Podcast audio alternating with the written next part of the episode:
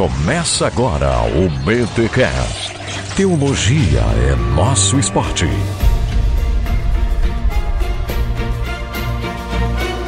Muito bem, muito bem, muito bem. Começa mais um BTcast de número 218. Eu sou Rodrigo Bibo e fica a dúvida: quando eu bebo cerveja, ataca a minha alma, meu espírito ou só o meu corpo? Ai, ai, ai. eu não tomo cerveja, só aquelas com trigo e com teor de laranja, porque, né?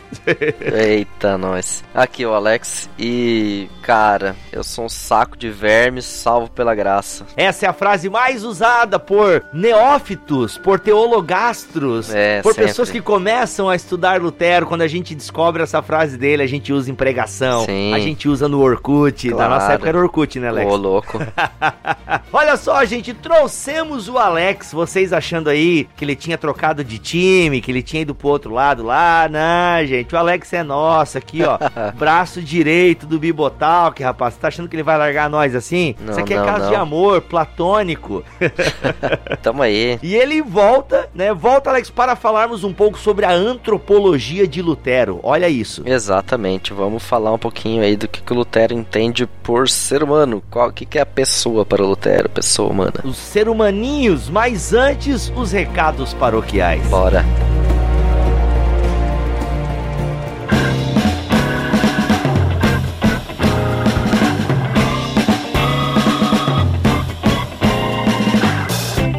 Recados paroquiais dessa semana, quero avisar vocês, atenção, é, o recado paroquial dessa semana vai ser muito curto, porque eu só quero avisar você que é músico independente, né, que já tem aí o seu EP, já lançou até um CDzinho independente, você já tem até a arte pra fazer um encarte do CD, aquela coisa toda e tal, tal, tal, mas falta aquela grana porque investiu tudo na produção. Gente, fique ligado porque o concurso independente de tudo, uma parceria entre o Bibotalk e a Disc Media, tá? Vai facilitar a sua carreira, o seu ministério. Então, atenção você que é músico cristão independente, seja banda, seja dupla, é, você que canta aí, né, a sua música, compõe, já tem lançado alguma coisa, mas lançou de maneira independente. Você que não está em uma gravadora, aquela coisa toda. Gente, aguarde que semana que vem teremos mais informações sobre o concurso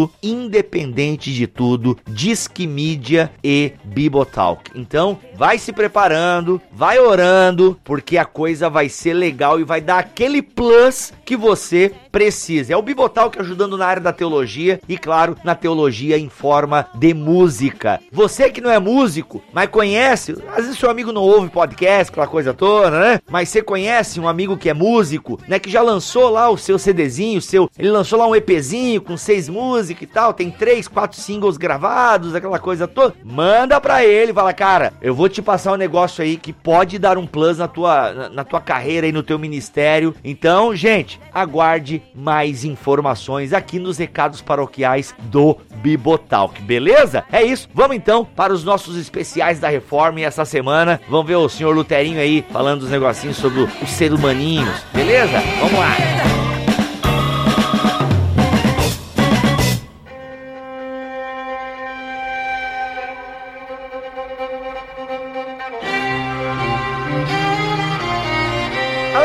Escolhemos esse tema não de maneira gratuita, né? Pessoas que acompanham o BTcast sabem que você já está o quê? Quatro anos aí, Alex? Cinco anos já aqui. Cinco anos. Ou seja, no início do Bibotal que você meio que já foi para a Alemanha fazer o seu doutorado. Cara, tu e o Mac me convidaram, a gente gravou o quê? Uns 4, 5 episódios, eu acho. A gente gravou uns Tábuas da Lei, eu me lembro, e daí depois eu já, a gente já veio pra cá, né? Uhum, olha só, e estudar. E Alex, doutorado, estudos constantes e você tem que escolher um tema, uma tese para desenvolver. Fala um pouco para nós desse tema. Você escolheu Lutero, obviamente, mas eu sei que para doutorado tem que ter aquele um, um diferencial, né, na, na pesquisa. E aí você escolheu Lutero. Como assim um diferencial em Lutero, sendo que estão há 500 anos escrevendo sobre o cara? Como é que é isso aí? Exatamente, tem há 500 anos e ainda tem uma renca de pessoas escrevendo, né? Então, basicamente, não tem um assunto que seja novidade, a não ser que seja um assunto periférico, né? Só que, tipo, ah, vou escrever sobre a receita da cerveja da Catarina von Bora, tipo, Opa, cara, quem que se interessa por isso, entende? A não ser fabricante de cerveja. Sim, né? sim. Tem que ser, para um teólogo, um tema central da teologia, né? Um tema que realmente desperta interesse. Então, a princípio, pensei em falar sobre justiça, justificação, Lutero, porque era meu interesse falar sobre a questão de justiça social na, na filosofia moderna. Aí, durante a minha pesquisa na área de filosofia, de teorias da justiça, eu acabei percebendo que as teorias de justiça elas são baseadas numa ideia de pessoa, uma ideia de pessoa humana, não de ser humano especificamente, não numa antropologia, mas no conceito de cidadão. O que é um cidadão, né? Aí, tipo, um autor vai lá e diz: ah, a pessoa ela é livre, igual e moral. Isso é um conceito antropológico, dizer, é um conceito filosófico de pessoa. E aí ele diz que justiça é gozar de liberdade, de igualdade, porque essas pessoas têm capacidade moral de perseguir determinado conceito de justiça, etc e tal. Aí você percebe, puxa, mas então, existe uma ideia de pessoa que delimita ou define o que esse autor entende por justiça. Então, se eu encontrar na teologia uma ideia, um conceito do que é pessoa, então eu encontro uma maneira de criticar, apoiar, receber, sei lá, entender melhor os conceitos de justiça social, aqui falando da filosofia e claro, conversar com os caras da filosofia. Então era uma ideia de trazer a teologia em conversa com a filosofia, uma proposta bem de teologia pública, que a gente já falou aqui nos BTcasts algumas vezes sobre teologia pública, o papel do, do pastor como teólogo público. Então aqui eu trago uma ideia do teólogo acadêmico como um teólogo público, né, que se mete nos debates aí da sociedade. E eu faço isso então a partir da antropologia de Lutero. Tá, então peraí, Alex, deixa eu ver se eu entendi. Você ia começar a falar de uma parada mais política, e aí de repente no meio do caminho tu percebeu, não, peraí, eu preciso entender a compreensão de homem, e aí a partir disso eu preciso compreender a compreensão. Eu preciso compreender, ficou muito compreender em pouca compreensão, né?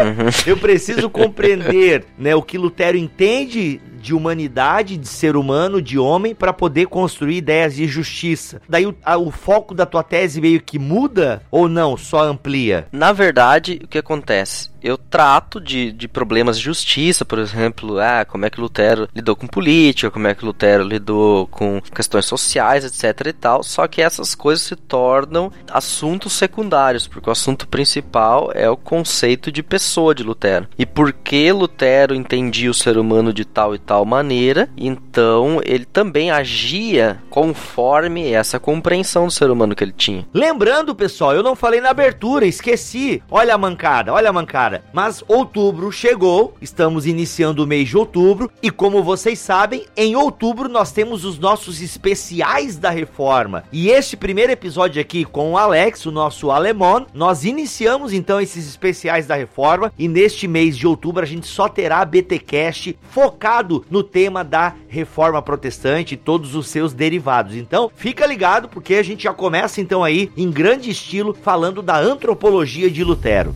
Eu os confesso todos, eu os confesso todos. Vá embora, me deixe em paz. Tá, Alex, antes de eu te perguntar então sobre a antropologia de Lutero, é preciso nós é, situarmos Lutero e por que a contribuição de Lutero ela é diferente faz algum efeito? Porque Lutero ele tá num contexto social, ele tá num contexto religioso, teológico e com certeza Lutero não inventa a roda. Claro. Talvez ele modifica. Então já existia uma compreensão do ser humano no tempo de Lutero. Aí eu não sei se ah, eu queria que tu explicasse então um pouco para nós qual era a compreensão de ser humano na Idade Média, da teologia oficial, né? E depois eu não sei se já vem o humanismo e começa a modificar, e Lutero vai e situa a gente aí, essa compreensão do ser humano na Idade Média, pra gente poder entender a contribuição de Lutero. Basicamente, toda a Idade Média vai se basear num conceito de pessoa do Boécio, filósofo medieval, então, que definiu o ser humano, a pessoa, como um ser corporal sensitivo sensitivo e moral. O que, que ele queria dizer com isso, né? Que basicamente é uma tricotomia, né? O ser humano tem um corpo, tem uma alma e tem um espírito. E cada uma dessas partes tem uma faculdade própria, né? Então, o corpo tem a faculdade de andar, se movimentar, etc e tal. A alma tem faculdades sensitivas, né? Por isso eu usei a palavra sensitivo, ou seja, de, de sentir, de ter emoções. E uh, o espírito seria a parte mais profunda, que seria a razão, que teria a capacidade de ter sentimentos morais, de ter é, a capacidade de refletir é, moralmente conceitos abstratos, etc e tal, né? Então, essa ideia que vai perpassar toda a filosofia medieval, ela é uma ideia baseada fortemente em Aristóteles que vai definir o ser humano como animal racional, né? Que a gente já conhece, né? Ah, aquela ideia de animal racional vem lá de Aristóteles, mas para Aristóteles esse animal racional, para ser compreendido melhor, ele vem dentro de um contexto onde ele está falando de um animal político. Então, o ser humano é um animal político, relacional, e, e para que possa ser entendido por que ele é um animal político, então ele diz que ele é também um animal racional, que tem a capacidade de criar conceitos, de criar abstrações, de pensar, de, e é isso que torna diferente dos demais animais. Se bem que zoon, que é a palavra que o Aristóteles usa, seria melhor traduzido como ser vivo, não exatamente como animal, né? É, pelo menos dentro dentro do contexto de Aristóteles, a melhor tradução não creio que seja animal racional, mas um ser racional. Simplesmente dizer ser racional e ser político. E não bicho, entende? Eu acho que aí, às vezes, a tradução do grego pode dar uma ideia errada, entende? Do que, que Aristóteles está querendo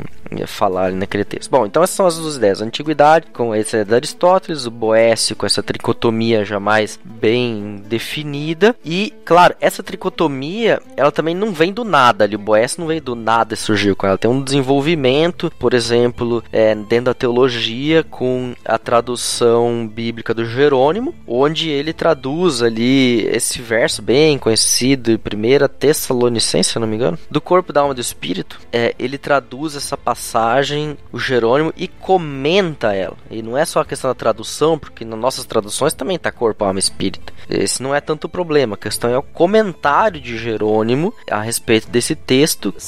5:23 E o próprio Deus da paz o santifique completamente em vosso espírito e por aí vai. Exatamente, exatamente esse texto. E aí ele comenta esse texto é, utilizando várias é, alegorias. E essas alegorias Jerônimo toma de Orígenes. Eita! Exatamente. São as mesmíssimas alegorias, ele pegou as de Orígenes. Então toda tricotomia medieval tem no fundo, no fundo, uma origem lá em Orígenes, nessa origem em Orígenes, né? Origem, Orígenes. Fica até rimando, né? É, pega ali toda essa, é, essa ideia dali, da filosofia mesclada com a teologia lá em Orígenes e vem puxando com Jerônimo e entra na tradição e soma com essa renascimento da filosofia ali com o Boécio e conflui em toda a escolástica medieval. E aí você tem toda essa ideia. E é essa ideia que o Lutero recebe. Por isso que quando ele vai no debate acerca do homem, ele vai começar dizendo: olha, consenso da filosofia é que o ser humano é um animal corpóreo sensitivo é, moral. Ele já vai de cara dizer é isso. Que debate que é esse, Alex? Tu lembra? Esse se chama debate acerca do homem. Como é que foi publicado aqui no Brasil, se é que tem? É, eu acho que ele está publicado com esse nome na edição da editora Sinodal e Concórdia, nas obras selecionadas. Hum, entendi. Tá? Ele tá lá como debate acerca do homem. O título em latim é Disputatio de Homine. Uhum. E esse texto é extremamente curto, que são, sei lá, três páginas quatro, bem curtinho, rapidinho de ler. Só que ele é um texto bastante conciso, porque são teses, né? E cada uma dessas teses é, é, basicamente um monte de autores por trás, né? Então, por exemplo, é só essa tese daí, já tem Boécio, Aristóteles, tem uma carrada de coisas, só nessa tese que eu citei agora, né? Não é assim, às vezes, tão simples de entender o pano de fundo da coisa. Então, Lutero recebe essa ideia, essa ideia tricotômica. Eu os confesso todos, eu os confesso todos. Vá embora, me deixe em paz. E essa ideia tricotômica do ser humano é que traz também toda aquela piedade medieval. Na verdade, eu não vou fazer uma afirmação, é uma pergunta. Essa ideia do corpo, de você castigar o corpo, né, do corpo ser a morada do pecado, isso estava presente um pouco nessa antropologia medieval. Por isso o corpo tinha que ser, né, sofrer, você fazer toda aquela as penitências corporais, digamos assim, né? O corpo com as chibatadas e, e todo esse sacrifício corpóreo tal, tá ligado um pouco a essa antropologia? De certa forma, sim. Essa, essa forma de, de enxergar o ser humano com certeza vai ter uma função bem importante na, na teologia medieval, na teologia escolástica, se bem que mais precisamente vai ser o conceito de graça que vai fazer aí uma pequena diferença, né? É, quando Lutero quebra com esse conceito medieval de graça, aí é que ele quebra, ele consegue, digamos assim, consertar esse dualismo entre corpo e alma, o corpo, alma e espírito. Uhum, entendi. Que aí existe também esse dualismo, né? Não estou falando aqui de dicotomia, né? Que seria eh, divisão né? aqui entre corpo e alma na antropologia, mas de dualismo significaria corpo versus alma, né? Uhum, uhum, uhum. Legal. É, essa que está bem presente na teologia medieval vai ser a teologia da graça de Lutero que vai dar uma consertada nisso aí. Tá, e aí vem a antropologia no, de Lutero no debate do homem, acerca do homem. É, é que é interessante porque no começo Lutero, como qualquer estudante de teologia, você lê os seus livros, né, e você aceita aquilo que o seu professor fala. Sempre. Então, ele era tricotômico de começo, é o que ele recebeu, é o que ele acreditava e ele foi mudando ao longo do tempo à medida que ele foi descobrindo a teologia paulina. Hum. À medida que ele foi percebendo que Paulo trata do ser humano, ora como, por exemplo, na tensão entre carne e espírito, é, na questão entre servo ou escravo e livre, pecador e santo. Então, todas essas tensões presentes na, nas cartas de Paulo, Lutero começa a interpretar elas e pensar: peraí, tá, tem corpo, alma e espírito, mas também tem carne e espírito, né? Ou carne e cardia. Carne, car cardia e coração, né? Daí tem todas essas definições do como é que eu faço para juntar tudo isso. E aí a gente percebe porque Lutero deixou manuscritos que ele rabiscou muito. Ele fazia gráficos rabiscando como tentar conectar todas essas coisas. E num gráfico que ele fez para montar o comentário de Gálatas dele, ali ele conseguiu organizar as ideias e pensar, não, tricotomia não faz mais sentido para mim. Ou seja, ele foi para a Bíblia com teologia sistemática e aí percebeu que não dá, que tem coisa que não dá, sem forçar o texto, e a Bíblia quer dizer outra coisa. Então ele percebeu, tipo, meu, é muito termo, né? A antropologia paulina é muito rica em, em termos, em definições. E aí ele se toca que não, mas não dá para encaixotar em corpo, alma e espírito, porque tem hora que ele fala disso e daquilo e usa termos semelhantes para a mesma coisa. E meu Deus, e como é que é que faz para viver uma vida no espírito, na carne, ou na carne segundo o espírito e por aí vai, né? E nessa altura que é que eu acho bacana é que ele já tinha escrito, por exemplo, textos bem legais, por exemplo, o Tratado da Liberdade Cristã, onde ele fala do homem interior, do homem exterior. Aí você vai pensar, puxa, mas que dualístico isso, né? O que, que ele quer dizer com isso? Ele simplesmente partiu do seguinte pressuposto: a teologia católica dizia, da época, dizia que é, você podia fazer boas obras para alcançar os méritos, para alcançar a salvação, no fim das contas, porque você havia recebido lá uma, uma graça infusa e que te habilitava para fazer essas obras e somatória de obras sempre melhorando até o céu. Tá. Então, é, as pessoas iam, por exemplo, fazer peregrinações, iam até Roma, é, as pessoas jejuavam, as pessoas davam ofertas as pessoas é, viravam monges. Tudo isso para alcançar um benefício espiritual. E aí Lutero diz, se pergunta, tá, mas como é que vestir uma roupa, que ele estava falando da veste do padre, como é que vestir uma roupa, um hábito, se ajoelhar no milho, sei lá, chibatear as costas, vai mudar a situação da minha alma perante Deus? Como é que uma coisa que eu aflinjo o meu corpo vai conseguir alterar o estado estado da relação da minha alma com Deus. Tem como? Ele chega à conclusão que não tem como eu alterar a minha relação com Deus com base em coisas externas. A mudança tem que vir de Deus para mim e não das coisas que eu faço para que isso altere a relação de Deus para comigo. E isso ele descobre a partir da teologia de Paulo, né? Quando ele vê toda essa questão da justificação passiva perante Deus. É que Deus me justifica, que Deus me encontra na palavra, né? Que não é pelos meus méritos, que é somente pela graça. Então, quando ele percebe isso, ele questiona. E aí ele diz: "Tá, mas as obras, alguém pode perguntar, tá, mas obras externas então não tem nenhum valor?" Ele diz: "Tem valor, porque uma árvore boa produz bons frutos. Então, o interior, o homem interior vai mostrar exteriormente aqui está dentro dele. Mas o exterior não tem como mudar o estado da tua alma. Aí nesse ponto você já percebe a mudança, uma tricotomia para dicotomia dele, né? Porque ele simplesmente abandona a ideia de tricotomia e passa a trabalhar somente com essas, esses dualismos. Mais tarde, quando ele vai falar sobre simultaneamente justo, simultaneamente pecador, a partir de Romanos, você vai de novo perceber essa dimensão e uma série de escritos você vai perceber sempre de novo essa dimensão dualística. É claro, tem gente, tem biógrafos de Lutero que acusam ele de ter feito, ter mantido essa cisão dualística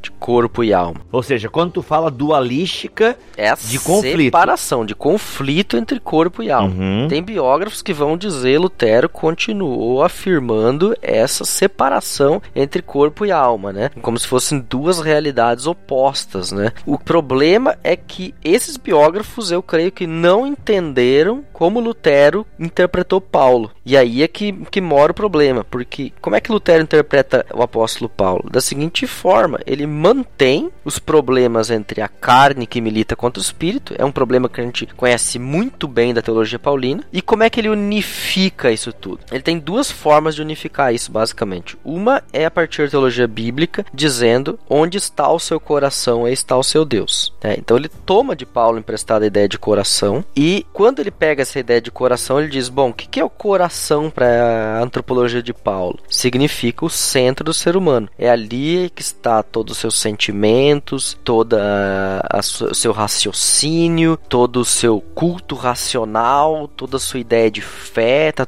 tudo concentrado no coração. E aí Lutero diz: onde é que está o coração do ser humano? Ele analisa o coração do ser humano e percebe o que? O coração do ser humano é uma fábrica de ídolos. Ué, isso aí não é Calvino?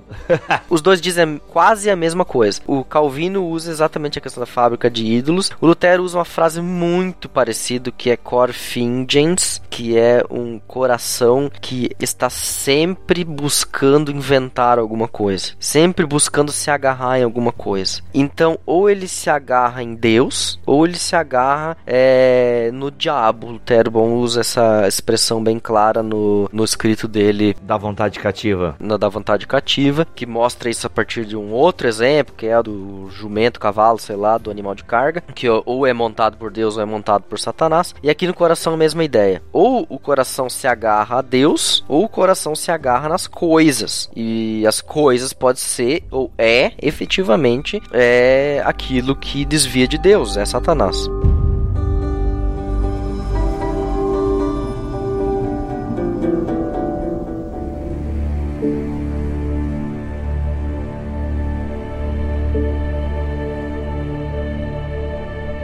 Tu sabe me dizer, tu lembra de cabeça como é que Lutero lia Romanos 7? Que trabalha bem essa questão do pecador e tal. O eu de Romanos 7 ali é o eu de Paulo antes de Cristo, é o eu de Paulo já depois de Cristo. Ah, tá. Essa é a ideia do, do simultaneamente. É o eu depois de Cristo. Para você que não tá entendendo, ouvinte, em Paulo, no Romanos capítulo 7, Paulo diz aquela clássica frase, né? Porque aquilo que quero fazer não faço, mas. Esqueci agora. o bem que quero é, é, eu não faço. O bem que quero fazer, não faço. E o que não quero fazer, faço. Tipo, o mal que eu não quero, eu faço. É. Então aí alguns dizem, né, que esse eu que Paulo tá falando ali é o eu ainda debaixo da lei. Isso é uma treta antiga na teologia, tem posicionamentos interessantes dos dois lados, tá? Então, queria ver como é que Lutero, eu entendo, acho que até por, por ter estudado em faculdade luterana, eu entendo como eu mesmo depois de Cristo, né? Então, mas muita gente entende que não, Paulo tá falando do eu debaixo da lei ainda. Até porque o que acontece é que Lutero não compreende a mudança do ser humano, a conversão do ser humano como uma conversão ontológica quer dizer, o ser humano hum. não tem uma mudança essencial no seu ser após a conversão. Eita! Não, ele tem uma mudança relacional após a conversão. Olha. O que, que significa isso? Significa que nada, absolutamente nada, no interior do ser humano é modificado pela salvação. Ele continua totalmente pecador, igualzinho antes da sua justificação. O que muda é a qualidade da relação de Deus para com o ser humano, que não olha mais para ele como ele de fato é, pecador, mas pela lente da cruz de Cristo, como um justificado. E Alex, então em toda a questão da palavra regeneração, que nós somos regenerados, que nós somos nova criatura, Lutero entende somente no escaton daí? Somente no escaton. Eita, ô Lutero, Pô, que decepção. Lutero entende a nova criatura no escaton. Entendi, entendi. Caraca, Ele coloca velho. o ser humano como um vir a ser, uhum. não como um é. Ser humano justificado é um ser humano que virá a ser aquilo para o qual ele foi criado. Inclusive, o ser humano, para Lutero, perdeu a imagem de Deus na queda. Eita! E a imagem de Deus na queda é, na justificação, uma imagem de Cristo, uhum. que não é dada ao ser humano, mas prometida ao ser humano. Que o ser humano se apropria dela em fé, mas é uma promessa. Mas ele só vai receber ela efetivamente no escatom. Então o ser humano só será a imagem de Deus novamente no escatom. Caraca. É tudo depende do óculos que você vai usar para ler mesmo, né? Porque é fato que, como Paulo diz em Filipenses 3, eu acho que Efésios 4, gente, sem guilhotinado, eu tô chutando de cabeça aqui. Eu sei que Paulo diz, agora onde tá assim não lembro de cabeça, mas Filipenses 3 tem quase certeza. Que ele mesmo, ele, ele não julga ter alcançado, né? E até que alcancemos, ah, lá Efésios 4, né? Alcancemos a estatura de varão perfeito. Então a gente tem também, né, essa questão de Paulo até um podcast que a gente tem que fazer, cara, essa disputa entre Sarkis e Pneuma em Paulo, né? Porque realmente a, a, nossa tendência é interpretar como o lobo mau e o lobo bom, né? Então a carne é o lobo mau e o espírito é o lobo bom. Ah, qual e os dois estão lutando constantemente. Qual é o lobo que vence? Ah, o lobo que eu mais alimentar. É clássica, essa é uma analogia clássica, né, da guerra civil que o Lucado usa e tal. Mas é meio complicado até mesmo à luz da teologia paulina, porque é mais fácil você resolver isso com o próprio escaton, né? Porque é só a gente olhar pra nossa vida, né, cara? Tipo, a gente é nova criatura, a gente é transformado, mas ao mesmo tempo a gente se flagra pecando coisas tão bestas muitas vezes, né? E peidando na farofa e tudo mais. É loucura, velho. Acabei com a farofa de domingo da galera agora. Você vai lembrar de mim, você vai imaginar alguém peidando na farofa quando estiver comendo este quitute aí na sua próxima refeição familiar. Mas falando sério agora, é muito louco isso. É uma coisa que eu não tenho fechado, assim, acho que eu não bato o martelo em relação ao que Lutero diz, porque, cara, que doideira, que doideira. Porque essa questão, né, da Imago Dei, né, que Cristo restaura a Imago Dei, o nova criatura. Porque assim, é, Alex, como é que Lutero vai entender então essas demandas éticas, é, né, os imperativos, né, da Bíblia? Porque, queira ou não, tem imperativos da Bíblia que uma pessoa transformada não consegue. Então Lutero vai dizer que é por causa da relação relação que ela consegue cumprir os mandamentos? De certa forma, sim, é por causa da relação que ela consegue cumprir os mandamentos, né? Ele coloca daí, vamos dizer assim, a lei tem para Lutero duas funções. A primeira função é a função civil, e essa vale para todo mundo, né? Que é manutenção da vida, a paz da sociedade, a justiça, etc e tal. Para isso estão aí a segunda tábua dos mandamentos e a primeira tábua dos mandamentos, que é uma tábua que exige, digamos assim, que fomenta a fé do ser humano, né? Para que ele não se desvie, não caia na idolatria, porque ele, ele permaneça firme em Deus. No caso, assim, digamos assim, a primeira tábua fundamenta a segunda. E aí, então, o segundo uso da lei, o uso teológico, para dizer: olha, você não consegue cumprir, na verdade, os primeiros mandamentos, porque por si só você não consegue crer, mas então eu te elejo, eu te escolho, é, eu te chamo pela palavra para que você creia no meu filho e possa, então, por causa da fé, por causa de Cristo, cumprir esses mandamentos. Então, é sim, é por causa da relação, é por causa do chamado, é por causa da eleição divina que o ser humano pode cumprir os mandamentos. Não significa que ele vai sempre cumprir os mandamentos. A gente sabe da própria experiência de que o ser humano cai, de que o ser humano peca. E claro, obviamente, Lutero expressa isso através do simultaneamente justo e pecador. E aí a questão ontológica, né? Porque se é, é simultaneamente pecador, de fato, ele coloca in re, de fato, justo in spe, na esperança. Então, o fato é que a gente vive na carne, não segundo a carne, usando aqui Paulo, né? Na carne, mas não segundo a carne, porque a gente vive na carne segundo o espírito. Que isso é um versículo que deixa a galera meio doida, né? Exatamente. Porque a gente fica separando carne do espírito e não, cara, a existência humana é na sarx. É na sarx, é na carne, ela é corporal, ela é corporal, mas é conforme o espírito. E esse, isso é a nova criatura em Cristo para Lutero. E Lutero, ele diz que o alvo da vida cristã é estar em Cristo, que é exatamente a mesma ideia de Paulo. E aí aqui ele vai falar, é, Lutero vai falar, por exemplo, que a vida cristã é um casamento com Cristo. Lutero vai falar que a, a vida cristã é uma tipo aquela união mística com Cristo que a gente conhece da teologia ortodoxa oriental, sabe? Aqui tem um ponto de contato interessante, inclusive. É, então tem essa, essa questão dessa união espiritual. E aí, por exemplo, alguns teólogos é, nórdicos falam que aqui existe um momento de realmente de ontologia, onde realmente há uma transformação do ser, etc e tal. Lutero, não tão clara, mas existe ali uma possibilidade. Mas Lutero é mais claro em falar realmente dessa relação, né? De Deus para com o ser humano como algo decisivo que transforma o ser humano em algo novo, ainda que numa esperança de se tornar algo efetivamente novo. Eu os confesso todos, eu os confesso todos. Vá embora, me deixe em paz.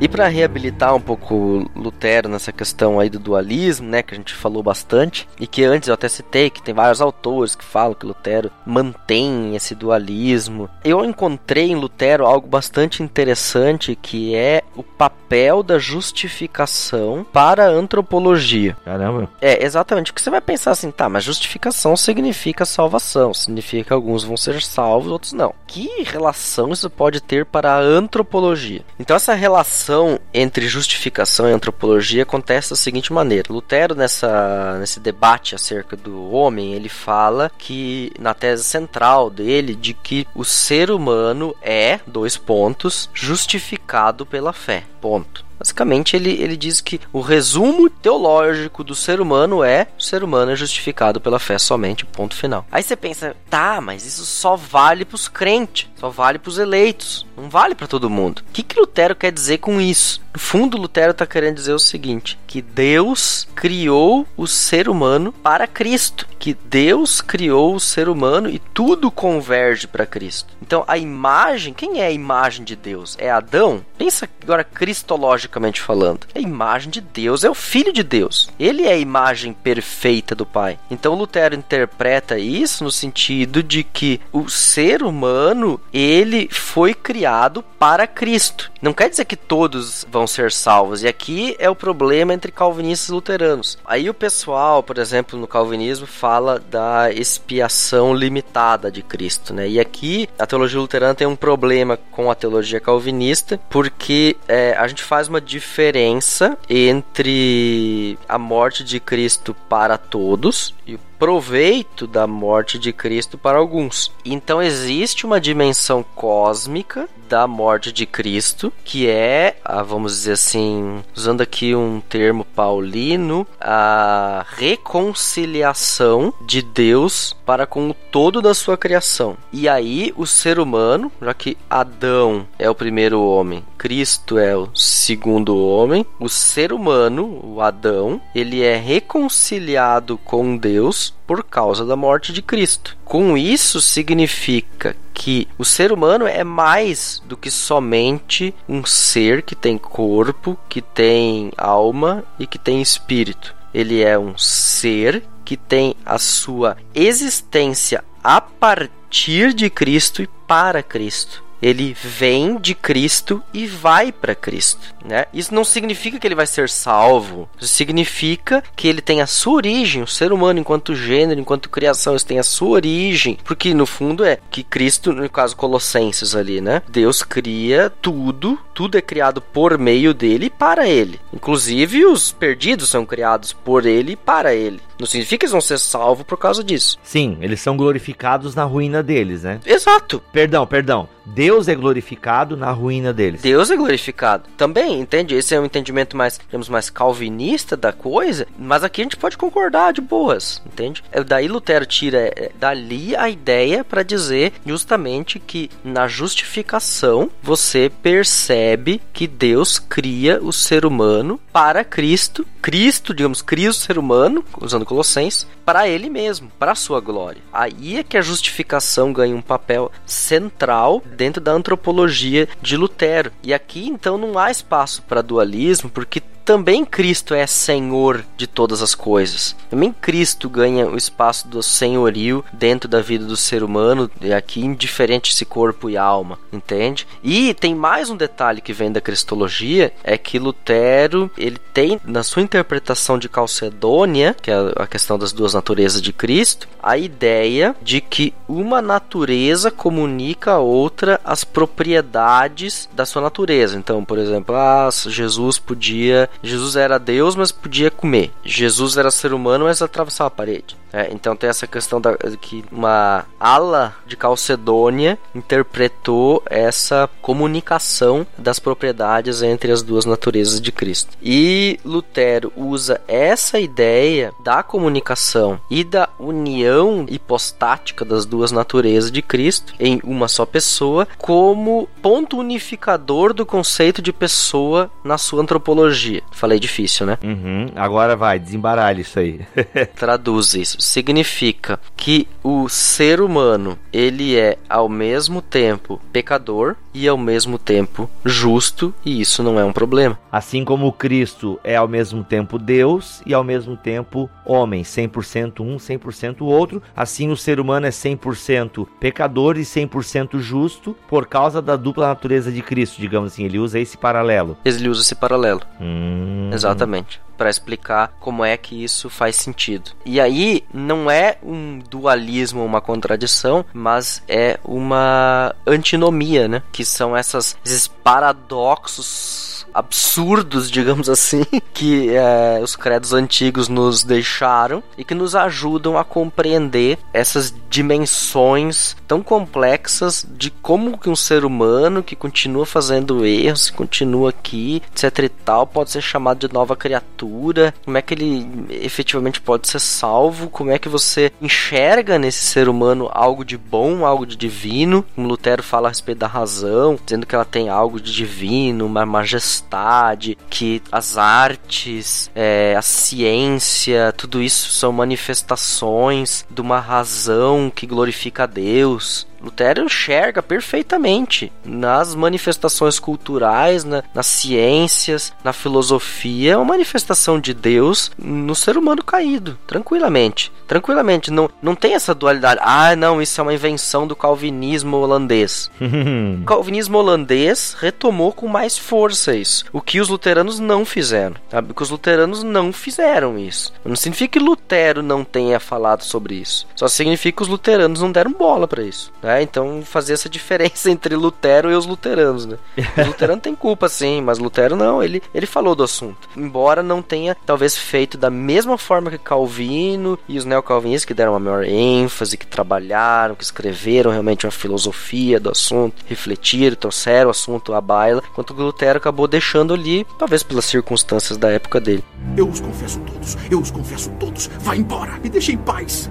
Essa questão da antropologia de Lutero, Alex, ela é essencial, né? Tanto que o Lutero, ele elogia o Erasmo de Roterdã quando o Erasmo ataca de alguma forma a antropologia de Lutero, e ele fala, ó, tem alguém que me entendeu, realmente atacou o ponto principal da minha teologia, que é a questão da antropologia. Essa minha pergunta, é, eu penso que até pra gente ir caminhando pro final do nosso papo, vai ajudar o pessoal a entender a importância da antropologia de Lutero. Então a minha pergunta é, qual foi esse ataque de Erasmo e por que então que Lutero elogiou Erasmo por dizer, ó, oh, Erasmo, tu acertou, a antropologia é o cerne da minha teologia. O que que Lutero quis dizer com isso? Por que que a antropologia é o cerne então, de certa forma, da antropologia de Lutero e da construção teológica de Lutero? O que é, o Erasmo ataca é a ideia de vontade, né? O que que significa isso, né? Lutero tentou, quando ele fala de pecado, quando ele fala da corrupção do ser humano, de como ele é caído, ele diz que não há nada no ser humano que não tenha caído. Tudo caiu. Então não ficou, porque na teologia medieval existia, por exemplo, a ideia de que uma parte do ser humano ligada à razão, uma espécie de consciência, ela não caiu. Consciência ficou lá perfeitinha. E para Lutero não tem isso, que a consciência ficou intacta. Nada ficou intacto. Tudo caiu. Por isso o ser humano perdeu a imagem de Deus. O que o ser humano permanece para Lutero é semelhante, mas não imagem de Deus. E ainda mesmo essa semelhança tem ali uma nuancezinha, mas isso demanda mais tempo para explicar ela. Mas enfim, vamos deixar assim. Então, a vontade do ser humano, que está ligada à sua razão, também caiu. Então, para Lutero, existe uma vontade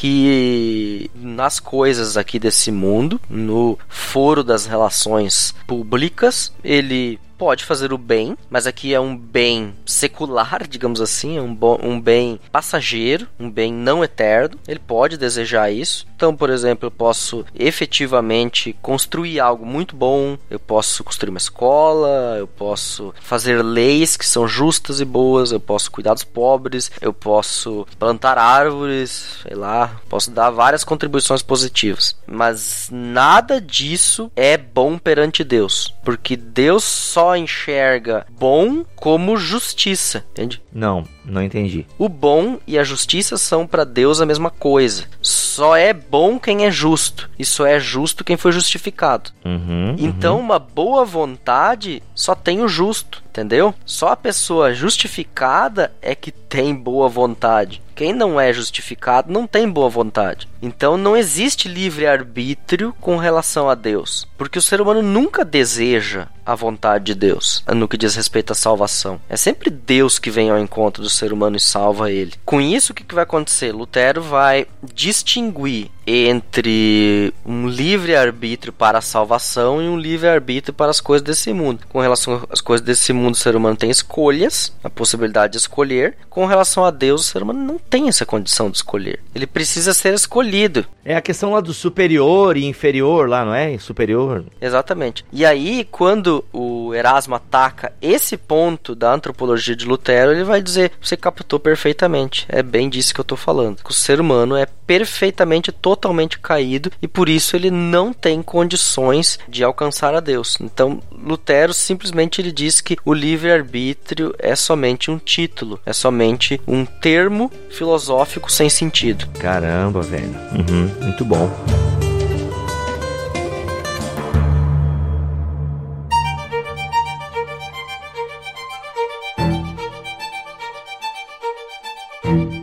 Bem, pessoal, vamos chegando ao final de mais um BTcast especial da Reforma e começamos com tudo. O Alex trouxe aí um panorama, só um ampassando da antropologia de Lutero. E Alex, a gente só arranhou a superfície aí. Tem muito mais coisas, tem mais. O caldo engrossa um pouco mais. Quem quiser saber um pouquinho mais sobre a antropologia de Lutero, quais livros tu recomenda e o que mais tu pode recomendar pra galera? Cara, quem quiser dar uma olhada em literaturas de Lutero, tem esse debate acerca do homem que eu citei aí. Dá uma olhada também no Tratado da Liberdade Cristã, livrinho curtinho, vale a pena, bacana também. É legal olhar esse da vontade cativa, se você tiver interesse mais com essa relação de pecado e livre-arbítrio em Lutero, tá mais presente ali. É a questão também de salvação, que uma hora dessa a gente vai ter que voltar aqui no BTcast para falar disso. Em termos de literaturas de Lutero, acho que esses aí vão dar um bom caldo legal. Tem aquela teologia do Oswald Bayer, se não me engano, ela foca bastante. Na teologia do Oswald Bayer tem um capítulo excelente sobre o ser humano. Um pouco difícil de compreender, é, mas muito bacana. Um capítulo bem, bem, bem interessante, sim. Eu tenho também um curso com seis aulas lá no 2Ds de Teologia. Quem quiser fazer lá pode dar uma passada. Lá eu sistematizei um pouco melhor, tá mais didático a coisa, tem os vídeos, etc e tal. Pode dar uma passada lá e conferir também. E tem os vídeos agora que a gente tá postando no nosso canal do YouTube, que eu ainda não falei sobre o ser humano nesses vídeos, até para priorizar o curso lá que eu já publiquei, né? Mas a gente vai estar tá continuamente falando de Lutero e essas questões da antropologia vão acabar sempre aparecendo, né? Ou seja, galera, temos uma nova playlist aqui no nosso canal do Bibotalk no YouTube, porque assim, no YouTube geralmente eu tô lá toda semana, de vez em quando aparece o Mac, quando dá pra gente gravar, e agora o Alex, de 15 em 15 dias, estará no nosso canal no YouTube, trazendo aí um pouco de teologia luterana. Então é o Luther to Go, é uma playlist bem focada na teologia luterana. Então, assim, atenção você que curte teologia luterana, você que curte Lutero, esses princípios da reforma protestante, a partir de Lutero e dos luteranos, o Luther to Go vem aí. E olha só, já tem o primeiro vídeo publicado, o link está aqui na descrição deste BTcast, beleza? E nós vamos ficando por aqui. Eu sou o Rodrigo Bibo e Simi Justus et Peccator. É, Peccator em re, Justus em spe. É, é isso aí.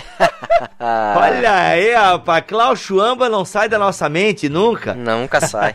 Valeu, galera. Que Deus abençoe vocês todos aí. E a gente segue junto, é, tentando reabilitar um pouco da teologia de Lutero pra nossa vida aí também. E deixa eu despedir vocês com a bênção, cara. Faz tanto tempo que eu não faço isso. Olha aí. Está, vou, deixa eu fazer a mãozinha aqui. Estávamos com saudade das bênçãos pastorais. Que o Senhor te abençoe e te guarde. Que o Senhor faça resplandecer o seu rosto sobre ti e tenha misericórdia de ti. Que o Senhor sobre ti levante o seu rosto, te dê a sua paz. Amém. Amém.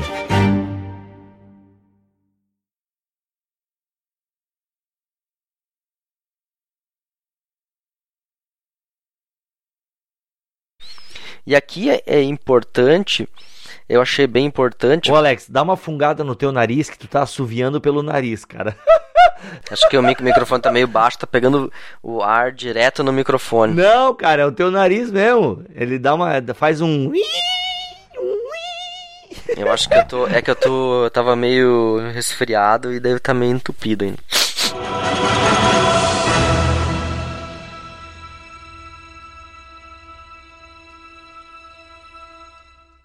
Este podcast foi editado por Mac Bibotalk Produções.